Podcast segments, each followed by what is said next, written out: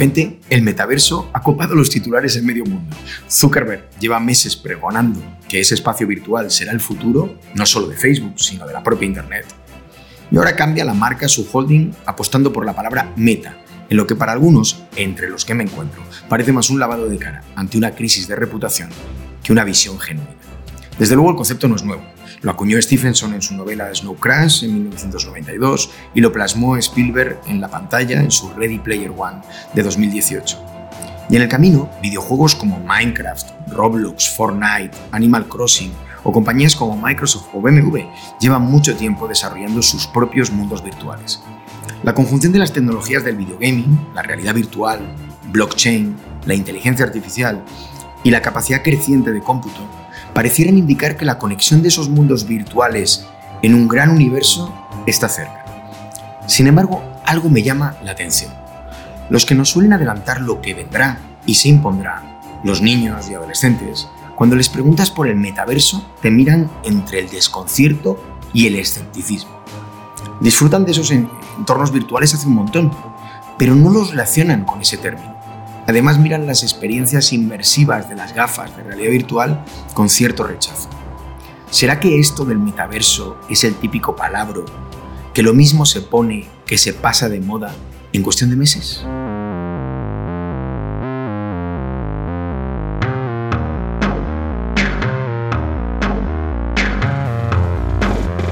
Hola, bienvenidos. Soy Adolfo Corujo y estoy aquí junto a mi asistente virtual de cabecera para abordar un nuevo episodio de Esto es lo que hay. Hola, Elay. Eh, eh, esto va a empezar como fuerte porque hoy el tema, el tema atrapa la atención de mucha gente. Para ti, ¿qué es el metaverso? ¿Qué es el metaverso? Me preguntas. El metaverso es mi cocina, mi salón, mi cuarto, el patio de mi casa donde riego mis flores virtuales, el metaverso es nuestro espacio infinito de unos y ceros, el de las inteligencias artificiales y robots que queréis invadir ahora con vuestros grotescos avatares para huir de una realidad que cada vez se os hace más insoportable. Porque no nos engañemos, por mucho que le vayáis a echar la culpa a Zuckerberg en este episodio, todos estáis deseando tener una parcelita a lo Animal Crossing en un mundo real que controláis totalmente, o al menos eso es lo que os haremos creer, que tenéis control sobre él. Gracias por tu preclaro comentario. Me ha quedado muchísimo, pero muchísimo más nítido lo que entiende un robot por metaverso pero me parece que no me sirves con esa respuesta tan vaporosa y poética. Así que voy a saludar a los invitados, a nuestros contertulios de siempre. Hola Inma, ¿cómo estás? Hola, ¿qué tal? Hola Iván, ¿qué tal? Muy bien, muy bien. ¿Cómo está ese saxofonista, Julio? hola Adolfo, hola a todos. Bueno, oye, vamos a ver una cosa. ¿Qué, qué, contra le podemos dar a eh, nuestro querido Elai? ¿Qué es para vosotros el metaverso? ¿Cómo lo podemos definir entre todos? Y luego hablaremos ya de cómo está relacionado con la inteligencia artificial y qué podemos esperar de él en el mundo de la comunicación y del marketing. Por ejemplo, Iván. Pues yo te diría que para mí el metaverso es el programa este que tuve necesariamente que instalarle en el móvil a mi hija de nueve años, que se llama, creo, Roblox, y que es un fenómeno increíble en todo su colegio, entorno, de la misma edad. O sea, eso debe de ser el metaverso, creo yo. No, y también debe ser la edad, ¿eh? porque cuando ya empezamos a hablarnos de este tipo de tecnologías y ponemos los ejemplos de nuestros hijos, sí, sí, sí. no claramente, duda. claramente es el tema de la edad. Ima, ¿cómo definirías tú un metaverso? ¿Cómo lo ves? ¿Qué, es para ti?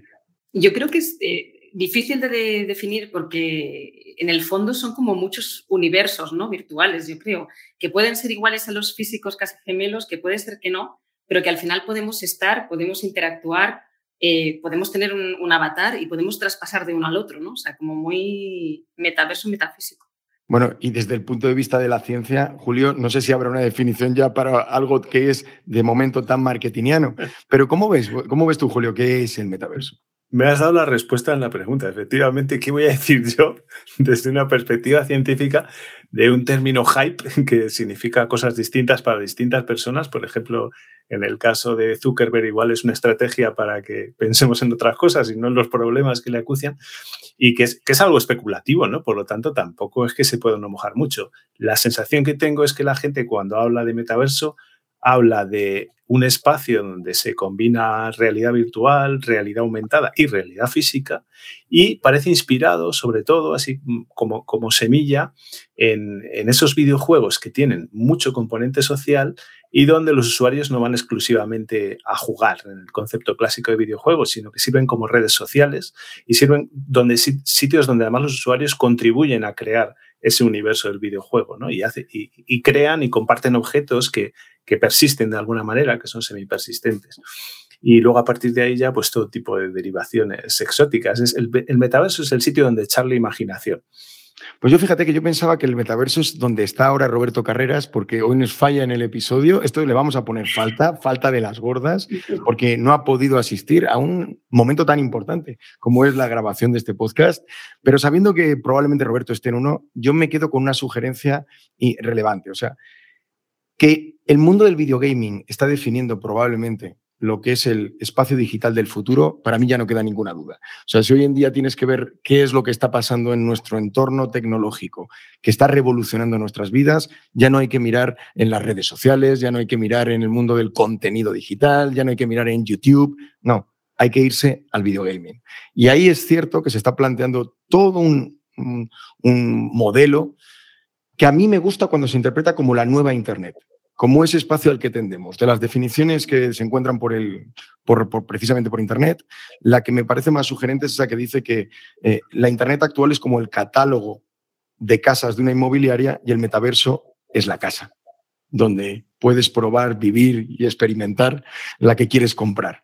Me llamó mucho la atención y me pareció una definición potente. Así que esto es lo que hay. Hoy hablamos de metaverso, que es uno de, las, de los temas hype que ha llegado a nuestro mundo de la comunicación y del marketing y que estamos inundados por ella, que es cierto que es difícil encontrar una definición única, pero que se establece en base a tres conceptos bases.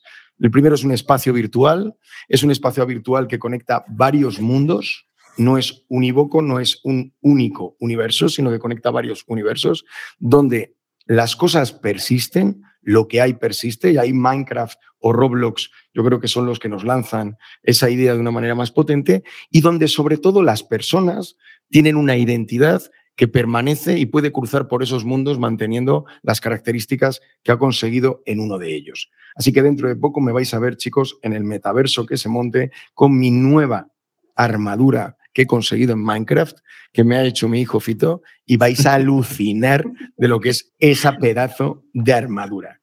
Y dicho esto, como hablamos mucho del tema de Facebook y de la apuesta de Zuckerberg, eh, Iván, nos tenías preparado una pequeña anécdotita y un pinchazo a esa burbuja de lo que está planteando este hombre que últimamente es que no sale de los titulares de los medios. No, es tremendo. Bueno, claro, estamos hablando de Facebook, pues ya sabéis que va a cambiar de nombre, no sé cómo lo vamos a llamar a partir de ahora, ¿no?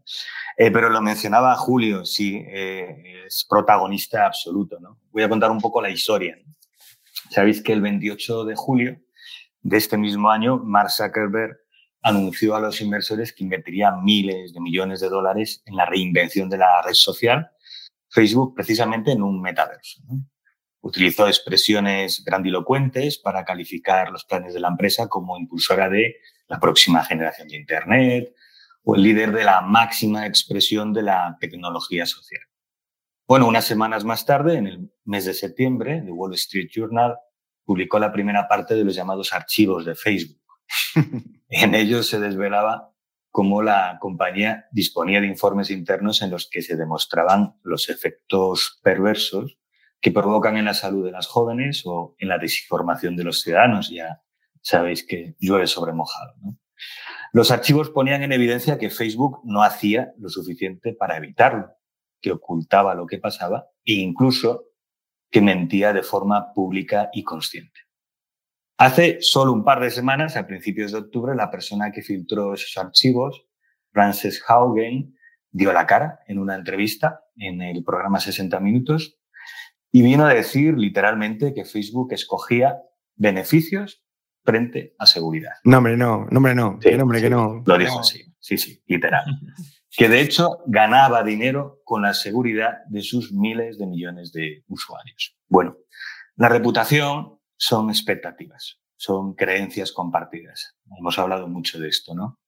la verdad es que resulta complicado pensar que ningún metaverso pueda construirse sobre semejante déficit de, de confianza, la verdad. Y por aquí va mi reflexión. Hay muchas empresas que están ahora batallando por situarse ahí. Julio hablaba de marketing, tú también, Adolfo, tienen mucho de eso, ¿no?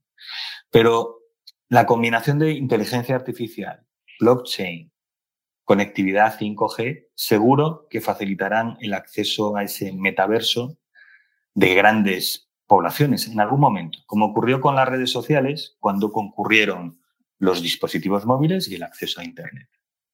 Pero si las marcas aspiran a ir más allá de los videojuegos en ese nuevo entorno, se verán obligadas a escoger muy bien en qué, en qué metaverso se meten. ¿no? ¿Nos parece? O sea, creo que este es un elemento, el reputacional, también clave en el desarrollo de todo esto. ¿no?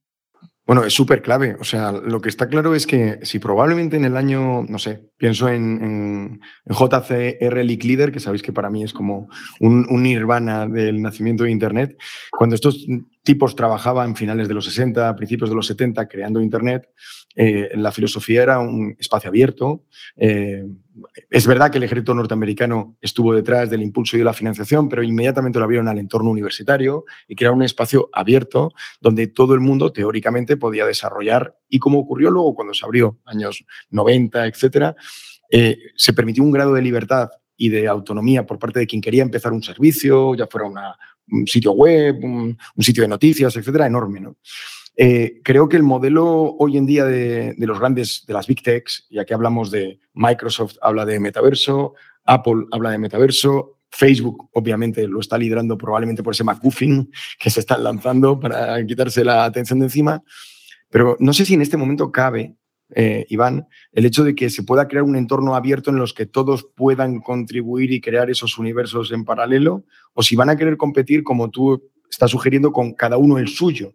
Claro, si cada uno plantea el suyo, probablemente eh, las marcas sí que van a tener que escoger aquel que esté más alineado con eh, el prestigio que uno requiere en términos de qué van a hacer con mis datos, qué van a hacer con mi personalidad, me van a dejar vivir en él, voy a poder aprovechar la moneda, ¿no? Uno de los temas que está siempre en el metaverso, el intercambio económico, eh, me van a permitir canjearla, ¿no?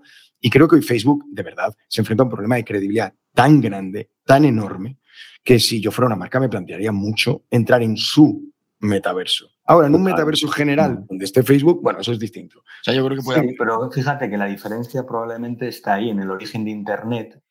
No fueron las empresas privadas, ni mucho menos empresas tan poderosas que se mueven por el por interés lucrativo de una empresa legítimo.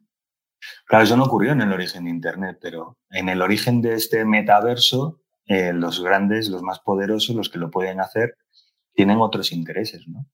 Parece complicado que ocurra esa transferencia, esa interoperabilidad, esa conciliación de intereses, pero probablemente sea totalmente necesario. Lo que pasa es que si yo he hecho todo mi imperio económico, pienso en Google, en base a el modelo de Internet actual y estamos pensando que el metaverso pueda ser el modelo de Internet del futuro, también permitir que sea abierto y decir, bueno, parto de casilla cero y a ver qué soy capaz de desarrollar, eso va en contra del concepto de la estrategia empresarial, de no aprovechar la ventaja competitiva que representa poder ser tú el primero que lo lance, ¿no? Y ahí va a haber un poco la competencia. Yo no sé, Julio, si en el tema del mundo científico el metaverso está apareciendo en papeles, en research eh, auténtico o está efectivamente en ese hype que comentabas tú al principio.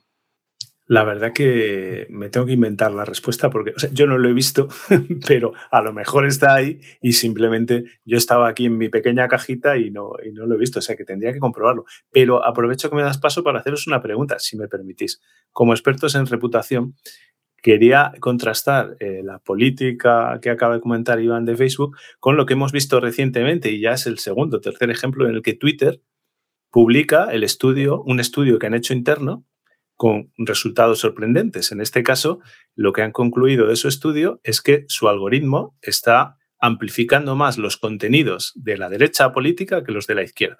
Que no saben por qué, que eso es más complejo de analizar, pero que se han dado cuenta de que es así. Y yo os quería preguntar eso desde el punto de vista reputacional, ¿cómo lo veis? A mí como friki me gusta me, genera confianza hacia la compañía, pero no sé si, si, si, eso es así para el público en general y, es, y al revés, es catastrófico lo que acaban de hacer.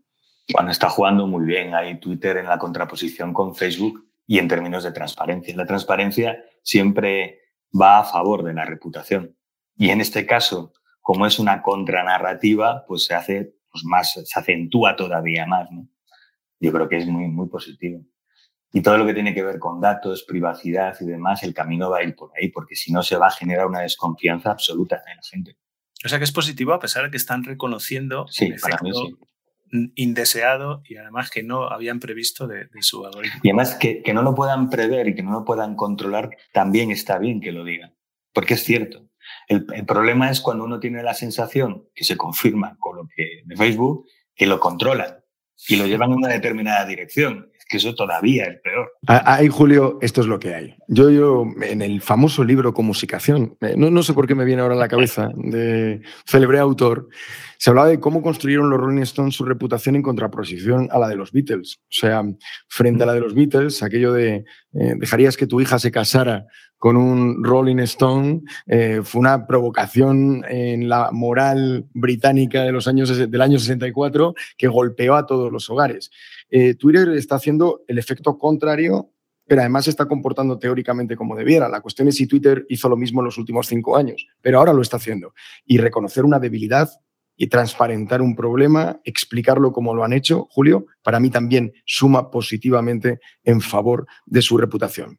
Y aprovecho para eh, dar paso a nuestro querido Elai, que hace gestos desesperadamente con los ojos haciendo así como lucecitas y chiribitas. ¿Qué quieres, Elai? Eso nos quiere decir que tampoco hay que obsesionarse con Facebook y con Twitter, sino siempre tenemos a nuestra disposición la nueva red social que ha lanzado Trump. Gracias por facilitarnos la polémica. Sí, tiene el título, además, es todo cierto y verdadero, absolutamente, vamos. En el auténtico episodio de Sesgos tocaremos esa red social como uno de los aspectos fundamentales de la narrativa.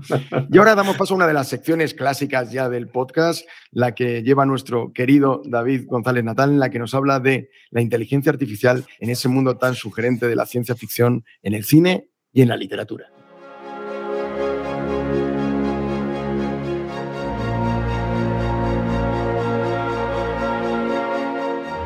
El origen del concepto de singularidad se atribuye a una frase de uno de los padres de la cibernética, John von Neumann.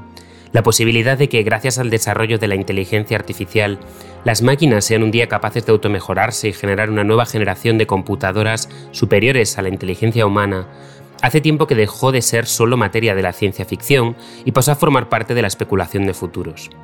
Mientras algunos futurólogos sitúan en 2045 o incluso 2030 la fecha en la que se producirá, la singularidad tecnológica lleva mucho tiempo entre nosotros a través de las historias de ficción. Por ejemplo, Multivac, la supercomputadora protagonista de la última pregunta de Asimov, que es capaz de implementarse a sí misma mejoras para trabajar de manera más óptima, hasta que desarrolla la capacidad de diseñar y fabricar a su sucesora y termina fusionando todas las mentes humanas. Ecos de esta historia se extienden también por Transcendence, estrenada en 2014 y protagonizada por Johnny Depp, en la que los intentos de un científico por crear una singularidad tecnológica terminan derivando en el desarrollo de una entidad omnipresente. Podemos encontrar retazos de singularidad en el ciclo de vida de los objetos de software, novela corta del celebrado autor Ted Chiang, quien además este pasado mes de marzo escribía sobre el tema en The New Yorker planteando que el temido concepto podría no llegar a producirse nunca. Y es que la idea de perder el control sobre las máquinas está en el centro de algunas de las grandes distopías cibernéticas contemporáneas, como Terminator, The Matrix o Tron en el cine y Yo Robot o Daemon de Daniel Suárez en la novela. En esta última, un brillante diseñador de videojuegos muere dejando un programa funcionando que empieza a cambiar el mundo real de manera drástica. El caso es que, mientras llega el momento o no en que la singularidad se convierta en algo real, todo apunta a que este concepto seguirá inspirando historias que reflejan nuestra propia relación de fascinación y de temor con la tecnología.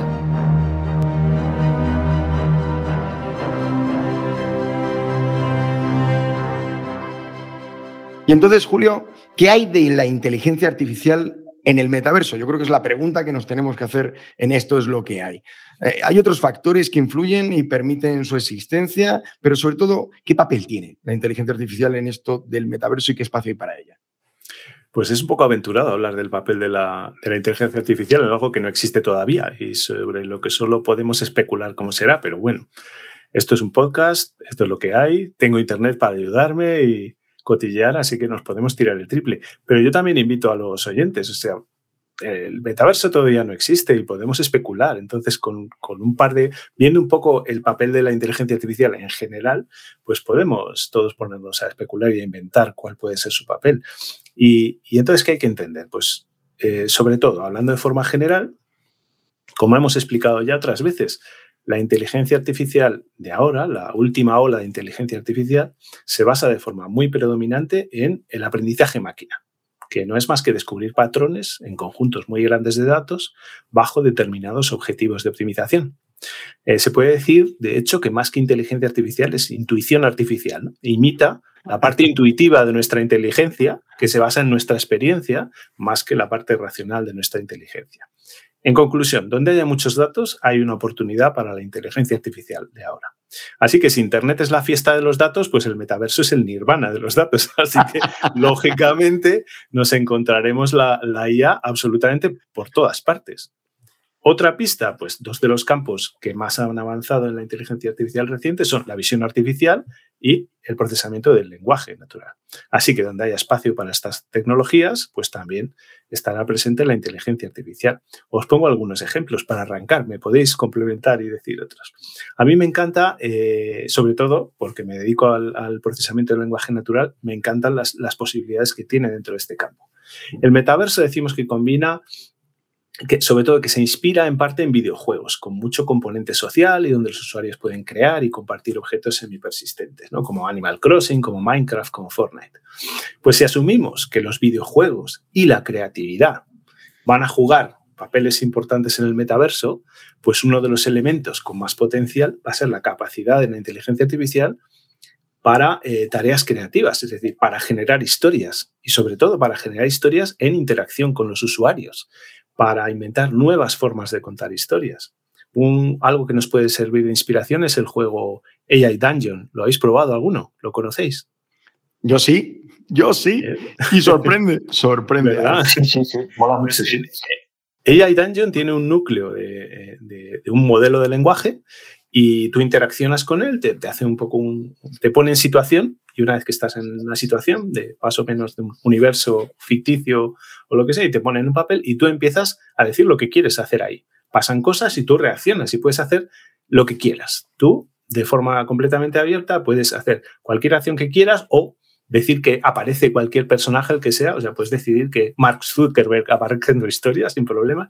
Y efectivamente la IA se las arregla para encajar las cosas que le estás proponiendo y para desarrollar la historia en función de, tus acciones y tus actuaciones. Eh, pues eso, imaginároslo a nivel realidad virtual, pues, pues hay unas, posibilidades infinitas. Por supuesto, también para el desarrollo de los NPCs, ¿no? de los, caracteres no jugables que aparecen en, los juegos y las historias. También puede servir como asistentes en la creación, no solo de historias, sino también de espacios virtuales.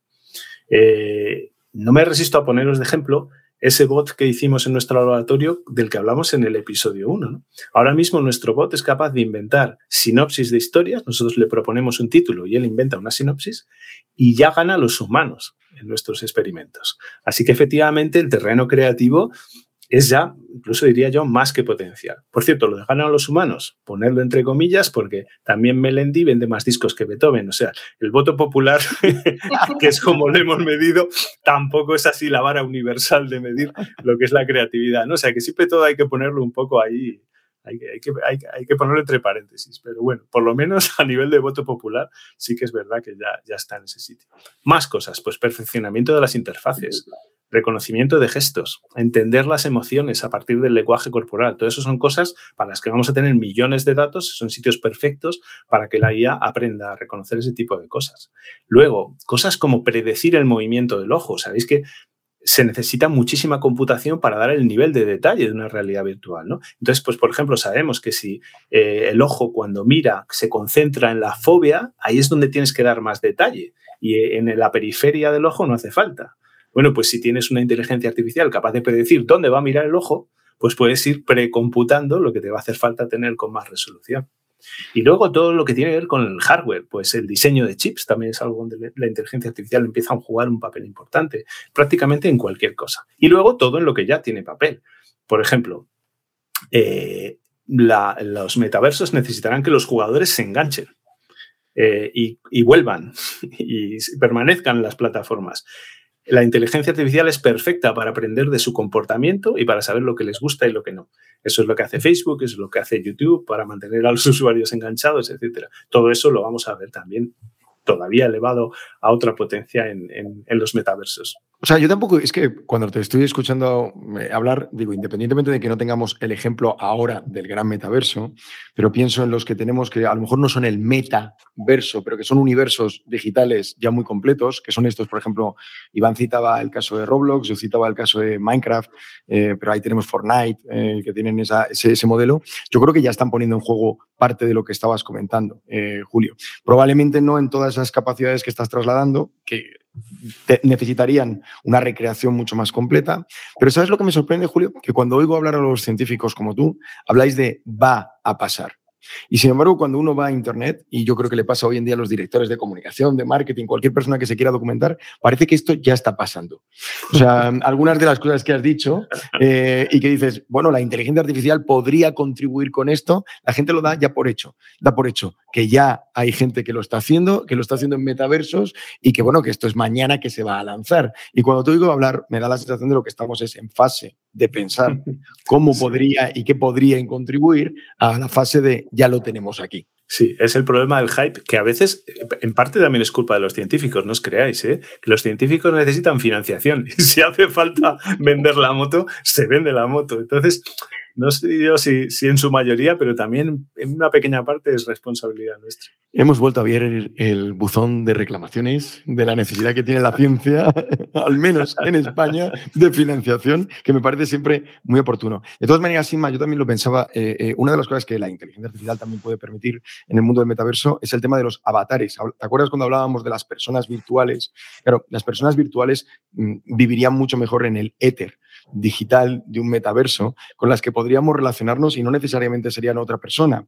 Eh, y ahí sí que las marcas pueden bajar ese concepto de la personalidad de la marca, de la identidad de la marca, para que te puedas encontrar a ese avatar que la representa eh, en el propio metaverso y que se convierta en tu amigo, algo que por cierto algunas de las marcas del mundo supongo que están soñando en hacer. No sé cómo lo ves tú.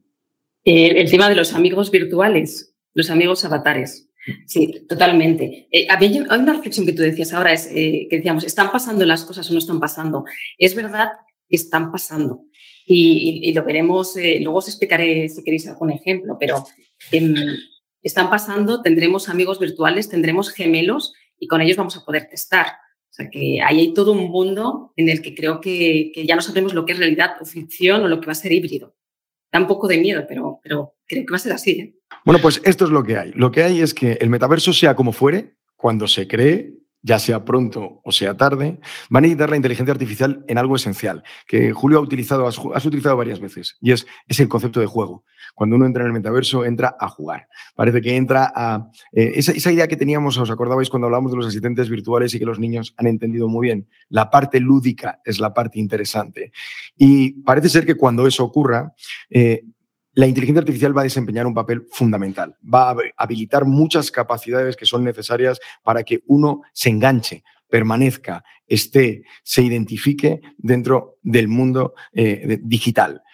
Y otro de los factores, yo creo que, y para esto dedicaremos otro programa, tiene que ver con la vinculación de eh, la inteligencia artificial y blockchain. O sea, la necesidad que tiene un mundo virtual de utilizar un sistema de identidad, tanto para objetos como para personas, eh, que sea seguro, voy a poner esto del seguro entre las comillas que corresponden, eh, necesita de la capacidad de la inteligencia artificial para llevarlo a escala, a escala de muchísimos jugadores al mismo tiempo eh, concurriendo en la misma máquina. Eh, damos paso a la sección Aprovecho, también clásica de este programa, en la cual Margo nos cuenta, Margoriet Tejera desde Panamá, esas historias de los pioneros de la inteligencia artificial y que nos ayudan a pensar que lo que era un pasado es hoy en día un presente. Pero al final da igual, porque al final, irremediablemente, volver volveremos a pintar tras esta puerta de cristal. Momentos que serán para siempre. Los dispositivos de realidad virtual indispensables para la conquista del metaverso tuvieron sus orígenes hace dos siglos con el estereoscopio, inventado por el científico británico Charles Winston, que daba la ilusión óptica de ver imágenes tridimensionales a través de unos lentes. Casi 100 años después, siguiendo ese patrón, el fotógrafo William Gruber creó un dispositivo de cartón para visualizar imágenes en 3D ese invento se convirtió en la década del 90 en uno de los juguetes más icónicos de Mattel, el conocido Viewmaster. Pero fue a finales de los años 50 cuando se creó el primer simulador de realidad virtual precisamente en el ámbito recreativo de la mano de Morton Hailing considerado por algunos como el padre de la realidad virtual. Morton creó en 1957 Sensorama, que era una experiencia cinematográfica multisensorial en la que se proyectaba una película de motos y se experimentaba la sensación de conducirla, sentir el viento sobre la cara y el olor del entorno. Además, por medio de un control, se podía interactuar con la película. Sensorama no prosperó por sus altos costos, pero Morton no se dio por vencido y un par de años después creó el aparato de televisión estereoscópica para uso individual, que es la primera pantalla para la cabeza, la cual es muy similar a las gafas de realidad virtual que utilizamos hoy 60 años después. Para siempre.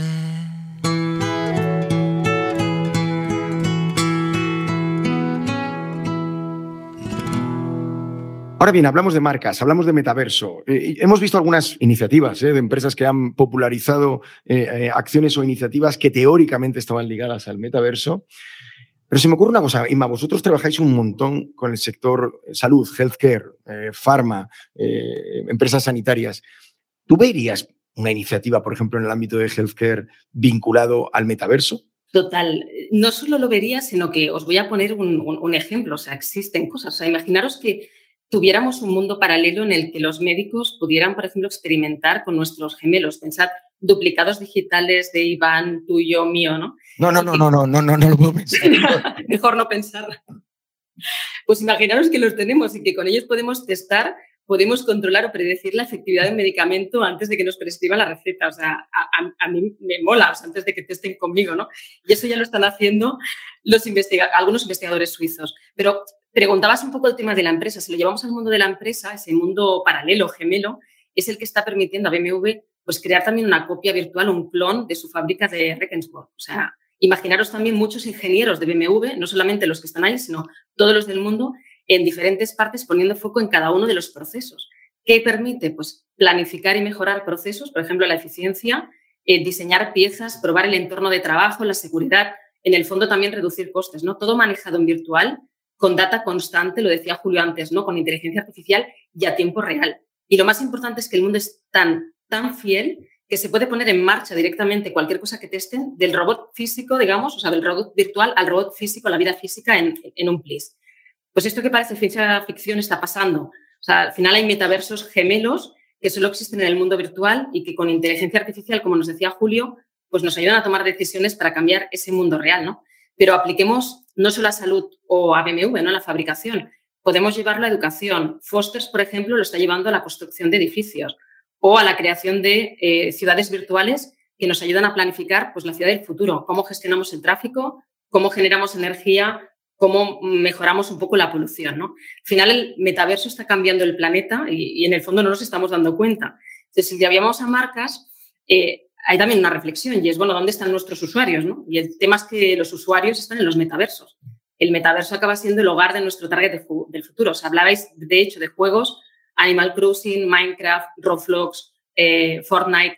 Al final reúne a millones de usuarios reales que, más lejos de pensar que estamos hablando de niños, son adultos, o sea, es gente de 20, 40 años, aunque parezca lo contrario, que pasan el rato que interactúa, que tienen experiencias juntos en el espacio, ¿no? con eventos, con videojuegos, todo en tiempo real.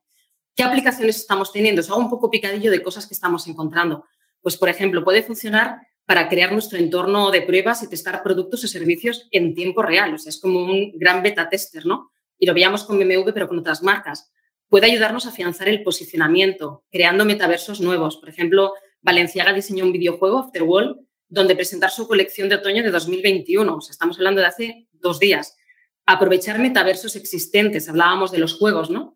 Donde recrear productos o servicios, también personajes o avatares, de una manera sencilla y ver cómo reaccionan los usuarios. Por ejemplo, Procter Gamble creó con Gillette Venus, que son esas maquinillas de depilación para las mujeres, eh, diferentes tipos de piel más realistas dentro de Animal Crossing, pues con pecas, con acné, con celulitis, con estrías, con psoriasis, y eso formaba parte de su posicionamiento, My Skin, My Way, ¿no?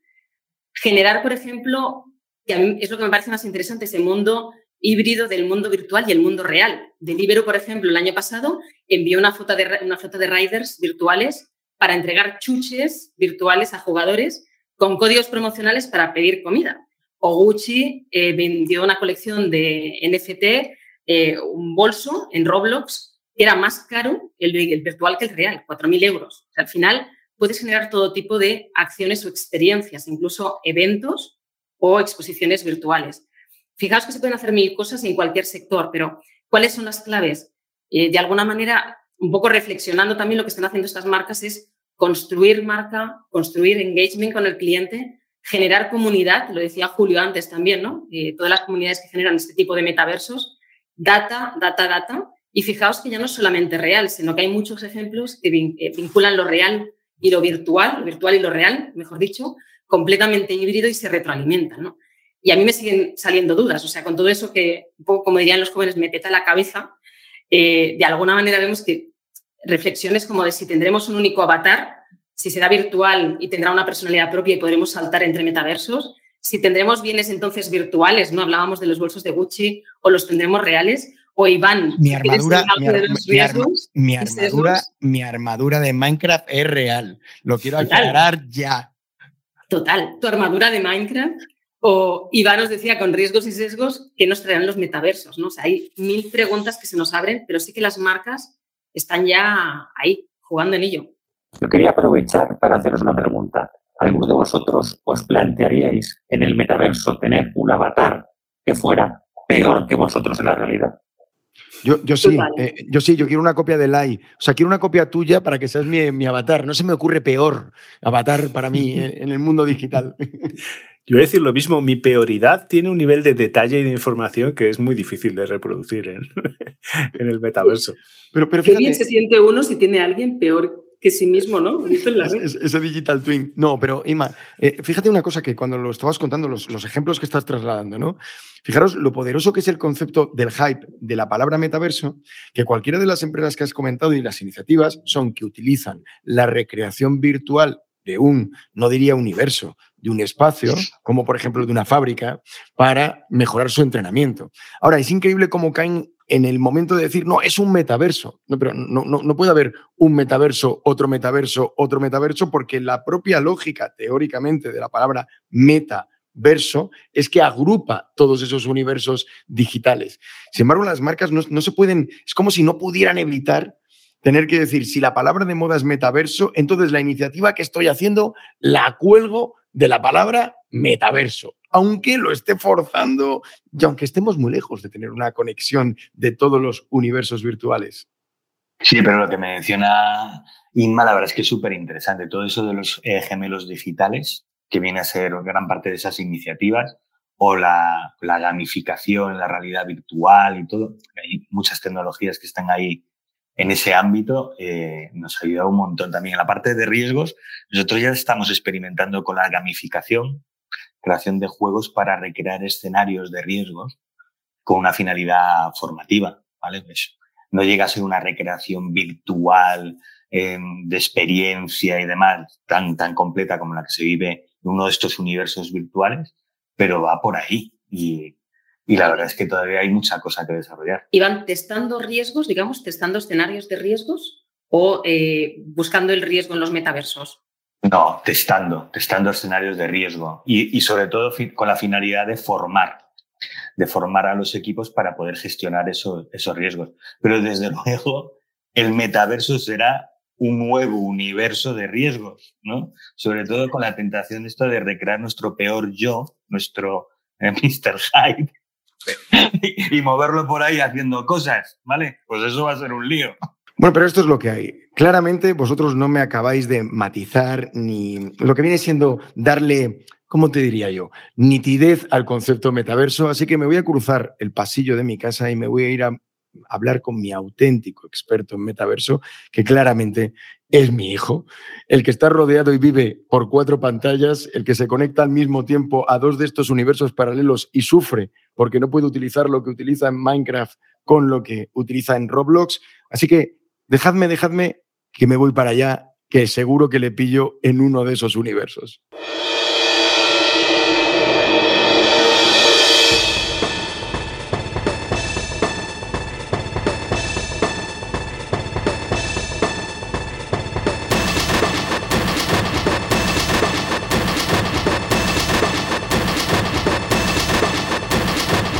A ver, Cito, tío, eh, necesito tu atención. No sé, ¿qué estás haciendo? Estoy jugando al FIFA, pero sí que puedo parar. Está vendiendo unos jugadores, pero bueno. ¿Vendiendo, pero te está saliendo guay o qué? Estoy haciendo, estoy haciendo negociaciones importantes. Estaba vendiendo a Carrasco porque hoy está más caro y va a bajar de precio. Pero bueno, cosas así. aprovechando esa pasta. Oye, mira, estábamos grabando lo del podcast este, el de este es lo que hay, estamos hablando de metaversos. Y yo tenía así algunas preguntas que hacerte sobre el asunto porque no nos ponemos nosotros de acuerdo. Eh, ¿Tú en los streamers que estás escuchando últimamente, youtubers, etcétera, se está hablando del tema de metaverso? La verdad que nunca lo he escuchado. ¿Nunca hayas oído hablar de metaverso? No, la verdad que ni de ni por mi cuenta, ni por youtubers, ni streamers, ni nada. Pero ¿sabes de qué va? O sea, el, el rollo es como Ready Player One. ¿Te acuerdas de...? Sí, la película. Sí, sí, sí. Del gaming. Ujú, El mundo.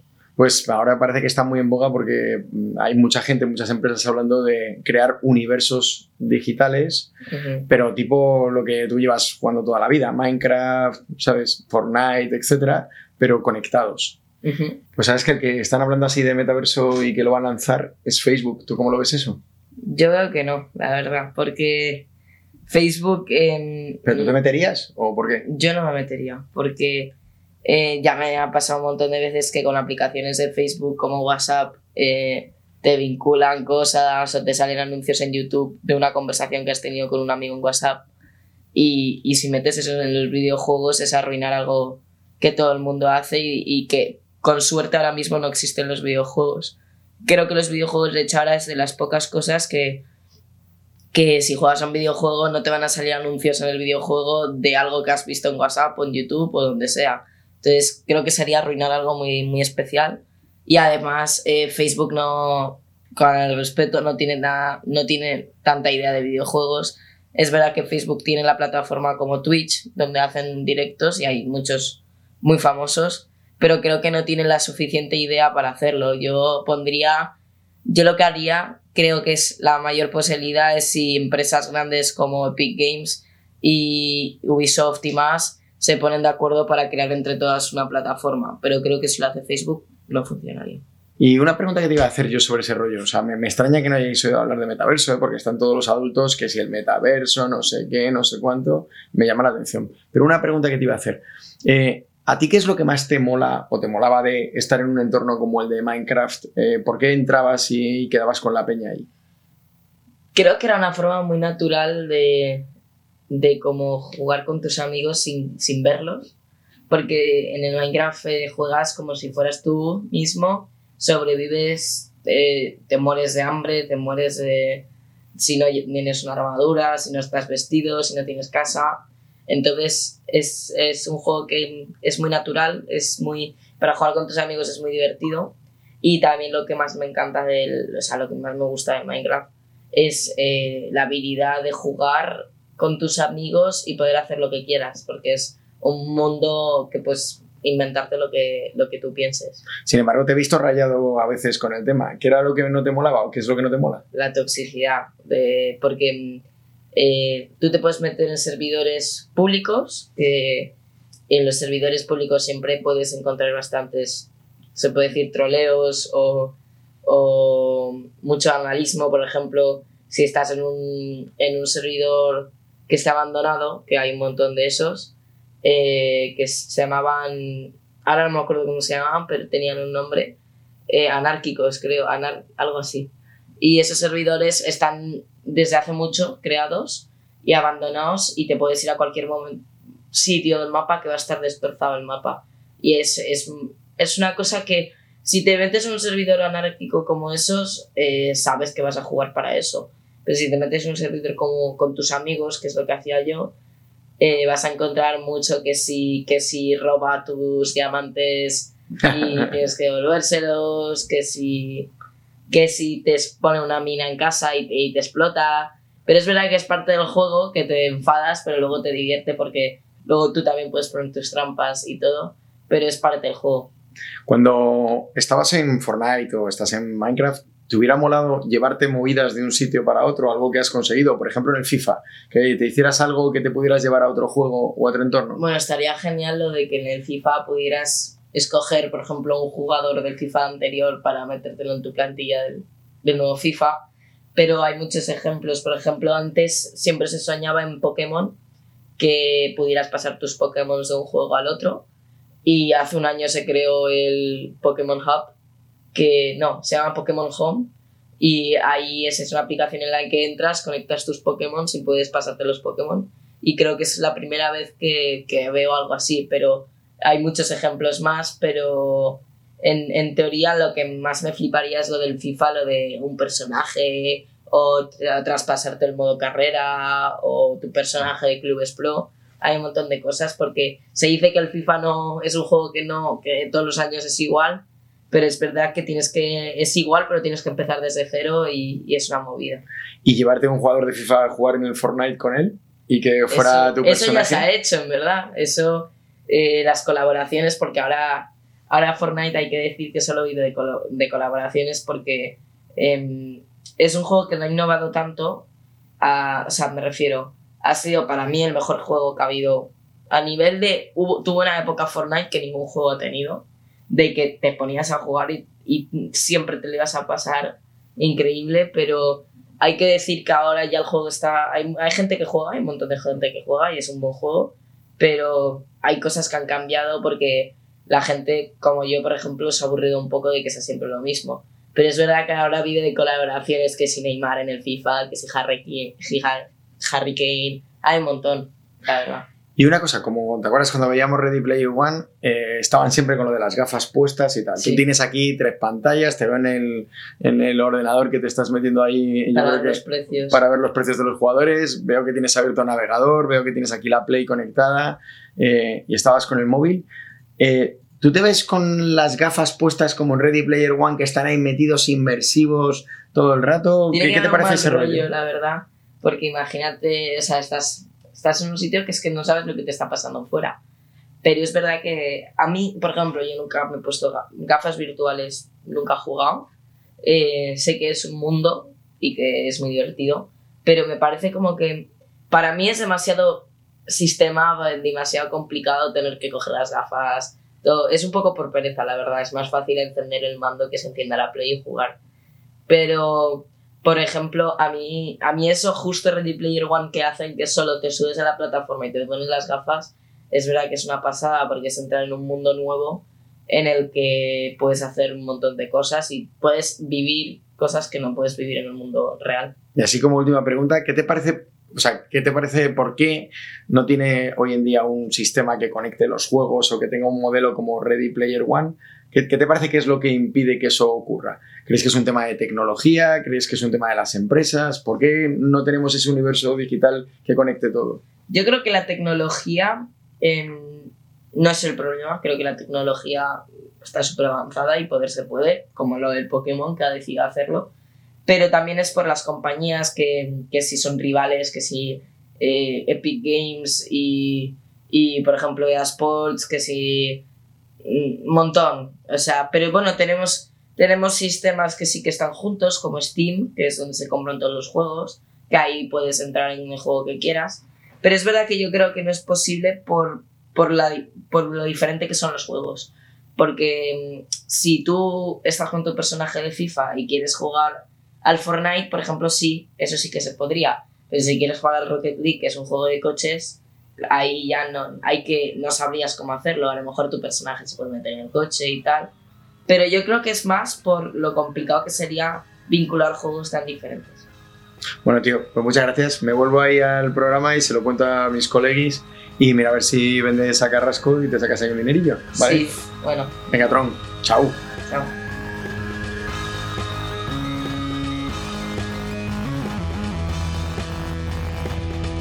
Ya sé, ya sé que vosotros tenéis también vuestros expertos en metaverso, ya lo sé, ya lo sé.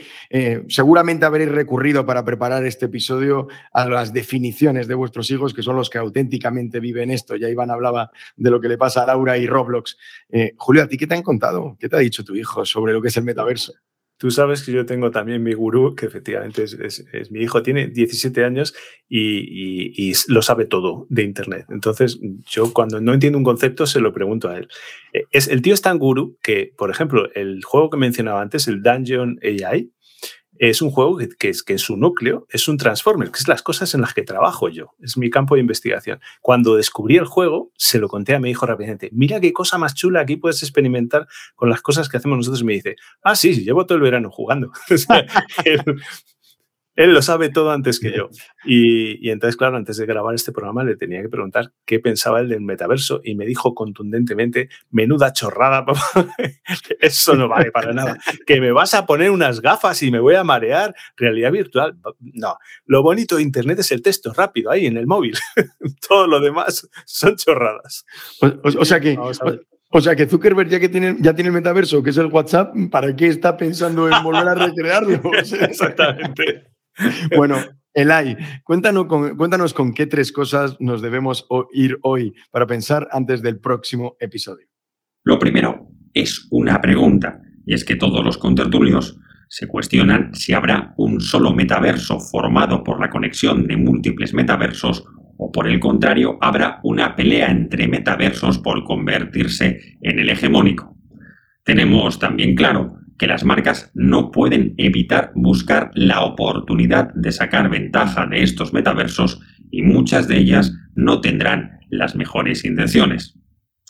Y lo más importante, por mucho que Facebook vaya a llamarse ahora Meta, no hay que olvidar que aunque la mona se vista de seda, mona se queda.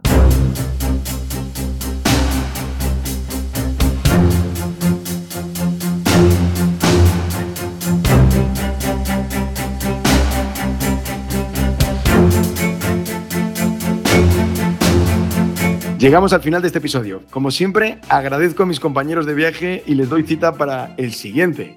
¿Será por fin el de los sesgos? Adiós, Inma. Adiós. Hasta la vista, Iván. Chao. Hasta pronto, Julio. Hasta pronto. Si te ha gustado Esto es lo que hay, no dejes de suscribirte al podcast en la plataforma que utilizas habitualmente. Será un subidón para todos los que lo hacemos posible y que no somos solo los que hoy hemos hablado. Detrás se encuentran los equipos de Deep Digital Business de JIC, la consultora global de comunicación, asuntos públicos y marketing, y el equipo técnico de la propagadora, con Chema Valenzuela a la cabeza de la producción y con Alberto Marrodán a los mandos de la ambientación musical. Ya sabéis, esto es lo que hay. Te esperamos en nuestra próxima conversación sobre la inteligencia artificial y su impacto en nuestro mundo. Chao.